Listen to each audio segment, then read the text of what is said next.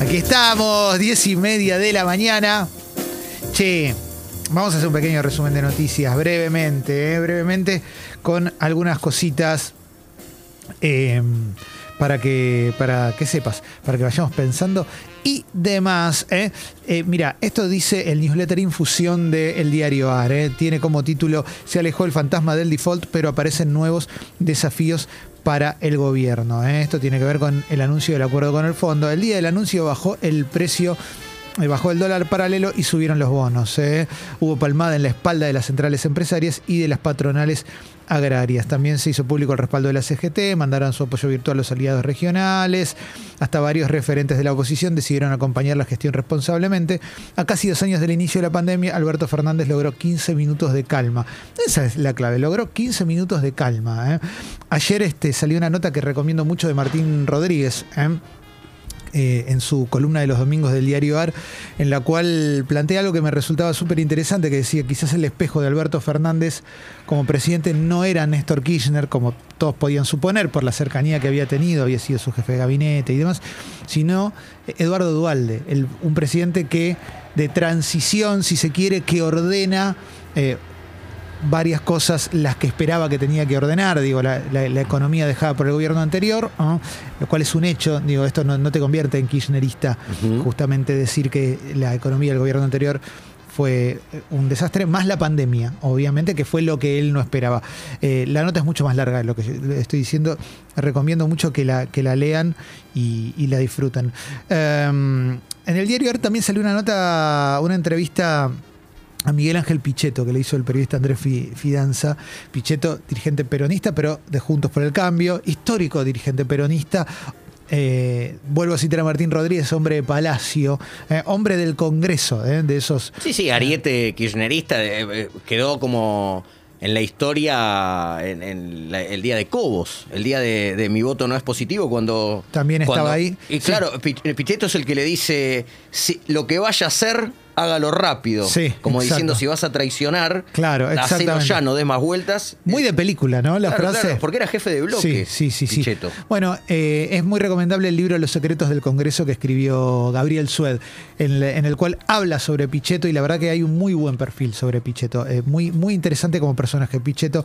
Y dijo el acuerdo con el FMI es un paso adelante del presidente. Eh, y también habla del liderazgo de la oposición, que él, de la cual él forma parte. Dice que está en discusión y que se va a definir en las PASO en 2023. Y no me quiero, perdón, que Sí. porque estamos, eh, Sí, no, no- sí, no quiero hacer de esto una especie de intrusos en el espectáculo, pero además el amor platónico de Viviana, Calos, eh, de Viviana Canosa. Ah, es verdad, no recordaba. Cada vez que va Pichetto a- de invitado, él- ella le dice, para mí sos el político más lindo de Argentina Mirá. y sos un, sos un tipo que me pasan cosas, le dice Vivi. Mirá, no se Sí, sabía sí, eso. claro, ¿eh? lo, lo invitó a tomar dióxido de cloro. Eh, con respecto al acuerdo, es un acuerdo que va a durar dos años y medio. eh, refinanciamiento, eh, se trata de un acuerdo de facilidades extendidas. Va a durar dos años y medio. Es un refinanciamiento de los vencimientos del programa anterior y va a tener revisiones trimestrales. ¿eh? El plazo de repago de la deuda es de 10 años. Argentina va a empezar a pagar en 4 años y por supuesto el fondo te exige un montón de cosas. Reducción del déficit fiscal, asistencia del, Banco Central al Tesoro, políticas de coordinación de precios y salarios y acuerdos de precios. ¿eh? Objetivo eh, de acumulación de 5 mil millones de dólares de reservas. Las relaciones con el FMI suelen ser así. El FMI no te pide, no te pregunta tanto a la hora de tenerte agarrado de los testículos y después cuando tenés que pagar, bueno, te Ahí exige sí, un plan sí. que probablemente derive en ajustes y, y demás cuestiones. Es lo lógico. También tengamos en cuenta que la deuda adquirida con el FMI es una deuda gigantesca. Gigantesca. Es la deuda más grande. más grande, claro. Es el préstamo más grande que hizo el FMI en su historia. Entonces también eso lo tenemos que tener en cuenta. A ver, eh, más cositas para tener en cuenta. Hoy vamos a tener una segunda audiencia pública para que, que va a definir las tarifas del gas. Esto lo estoy leyendo de otro de newsletter que es el de cenital.com. Eh, y es la última audiencia antes de definir el nuevo esquema tarifario. Recordemos que eh, las empresas habían pedido aumentos de hasta 35% de aumento en las tarifas. Vamos a hacer un paseíto, si, si te parece, por tapas de los medios, a ver qué, Por favor, qué dicen. por favor. Mm, eh, la tapa de Infobae dice, acuerdo con el FMI, el recorte fiscal de este año sería, sería de 4.200 millones de dólares, ya genera críticas internas. Esto lo dice Infobae en, en su tapa. ¿eh? También habla de eh, duro análisis del Washington Post. Argentina es un país adicto a las drogas y el FMI es su proveedor. ¿eh?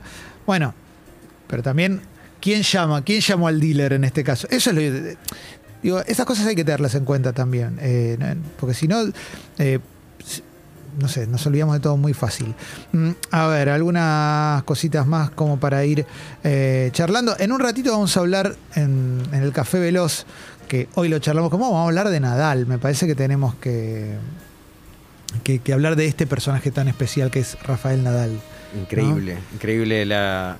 Eh, Digo, habiendo tantas bandas de rock y no de rock con nombres eh, eh, creativos, no tan creativos, Sí. ninguna banda todavía llama La Cabeza de Nadal Ese- para tomar, eh, para, eh, de las que tocan en el escenario chiquito. Sí, sí, Eh, sí. Por favor, ya es hora. Sí, sí, la verdad que sí, y es un, es un tipo que nos, este, creo que nos fue conquistando a lo largo del tiempo, después lo hablamos, pero yo recuerdo cuando apareció, eh, más allá del talento que generaba admiración, también estaba esa cosa como eh, este pibe arrogante, que no, era, no lo era tanto, pero lo parecía.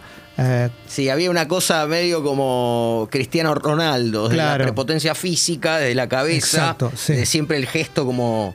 eh, y nos fuimos amigando hermosamente. Hermo- De hecho, ayer los federistas, los federistas de Federer, eh, entregamos como, nos emocionamos como, está bien. Y después, al rato, ya lo veremos, eh, te aparece Federer y, y tira como... eh, tira conceptos como muy amorosos y decís, está- exactamente. está bien, está bien lo que sucedió. Che, llegan los test de autotest de coronavirus a las farmacias para su venta al público. eh, también se renueva la hora 12 también hasta junio, pero sin la opción de pago en 30 cuotas. Algunas cositas para tener en cuenta que eh, sucedieron durante el fin de semana y que están en las tapas de los medios de, esta mañana de lunes. Así, cortito, breve. En instantes tenemos un café veloz con Diego, ¿eh? tenemos flash de mensajes, llegará Carva, hay videoclub y mucho más aquí en Expreso Doble de verano. Todavía es enero, vos te das cuenta ese detalle, ¿no? Si no quiere soltar, no, No quiere suelta. agarre, eh, por favor, dele a febrero. Me da bronca, favor. me da bronca. Me da bronca enero. Me da bronca enero, yo le tengo bronca a La enero. petulancia de enero. Enero La es contra sí, mío. Sí, no. Sí, lástima ningún mes, lástima ningún mes. No, no.